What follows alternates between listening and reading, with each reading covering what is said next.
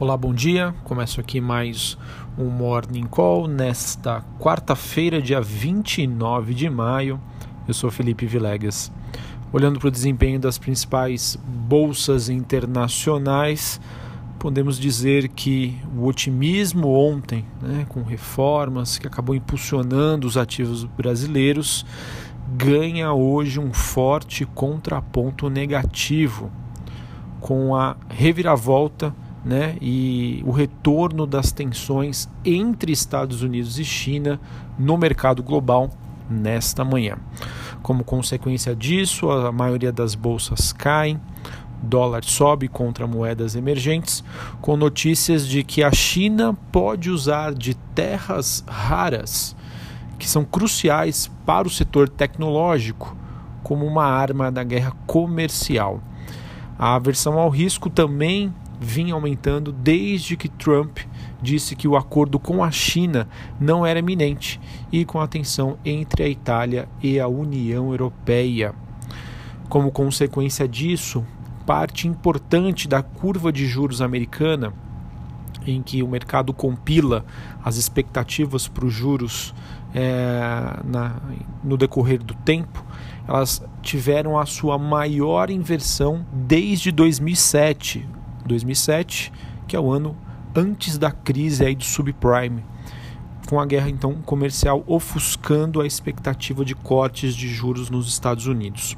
Quando eu digo essa inversão da curva, eu estou querendo dizer que os juros de curto prazo nos Estados Unidos estão com uma taxa maior do que os juros de longo prazo, quando normalmente o processo é inverso né?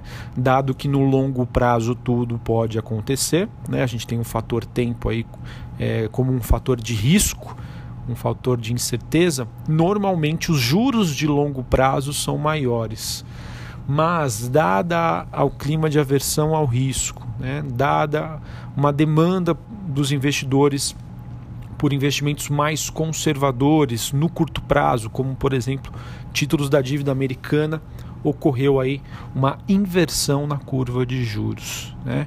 E essa sinalização, ou seja, essa curva invertida, pode ser um sinal de que uma recessão estaria a caminho.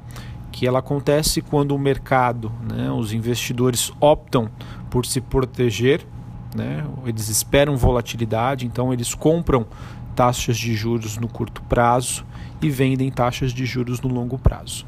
Então, essa curva se inverte e isso normalmente acaba coincidindo com uma recessão à frente. Tá? Isso não é uma certeza, mas normalmente, todas as vezes que isso aconteceu no passado, é, coincidiu com uma recessão é, nos próximos meses. Lembrando que esses próximos meses poderiam aí demorar até um ano. As commodities também recuam nesta manhã, com o corte da produção da ArcelorMittal, que acaba barrando o rally do minério de ferro. Então, atenção aí para siderúrgicas, mineradoras, principalmente a CSN, que se valorizou bastante na, nas últimas semanas, meses, por conta do rally do minério de ferro. Hoje tivemos uma pausa aí nessa movimentação. Bom, enquanto no exterior as coisas aí seguem bem ruins, podemos dizer que aqui no Brasil a nossa grama está mais verdinha. Isso porque ontem o Senado ratificou a aprovação da medida, da medida provisória da reforma administrativa, eliminando assim o risco de uma redução de ministérios de Bolsonaro ser revertida. O COAF também foi mantido na, no Ministério da Economia, refletindo assim o entendimento com o governo. Notícia aí muito importante. A gente também teve os jornais destacando o pacto do Bolsonaro com os demais poderes, e isso foi um dos motivos que ajudou a impulsionar a Bolsa Brasileira ontem e reforçar ainda uma expectativa de cortes de juros aqui no Brasil, tá? que favoreceu principalmente aí ações do setor de varejo. Bom, outra notícia positiva é que o PSB e o PDT, que seriam ali partidos né, de oposição, dois dos três maiores, né, ou seja, a exceção ainda é o PT. Então, PSB e PDT aceitaram aprovar parte da reforma da Previdência e estão apresentando aí emendas e projetos alternativos na comissão especial para tentar viabilizar mudanças nas regras previdenciárias. Porém, ambos concordam com a adoção aí da idade mínima, ou seja, temos um avanço aí muito importante. Além disso, o presidente da comissão especial, Marcelo Ramos, diz que a PEC da Previdência deve ser votada em julho. A gente observou algumas notícias ontem dizendo que em que o Rodrigo Maia disse que gostaria que essa votação fosse em junho, mas é, de acordo aí com o presidente da comissão especial, é, isso não precisaria aí ser feito com tanta pressa. Ah, então vejam que hoje a gente acaba tendo um contraponto, né? O que, que vai pesar mais? O clima aí bastante averso ao risco no exterior ou um noticiário positivo em relação às questões políticas, às reformas que estão aí andando muito bem no Congresso. Tá? Eu espero estar errado, né? obviamente que eu espero que a bolsa aí voe alto e a gente tire aí uh, esse mês de maio como um mês que normalmente acontecem movimentos negativos uh, e espero que o investidor local se apegue mais às questões é, políticas aqui no Brasil com o avanço das reformas.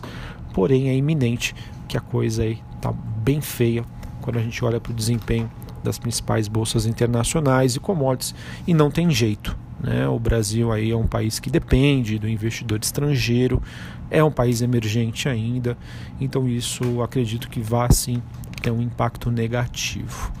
Bom, sobre o noticiário corporativo, poucos destaques, mas eu queria dizer aqui para vocês que a Centauro acabou elevando a proposta pela Netshoes de 2,80 para 3,50 dólares por ação.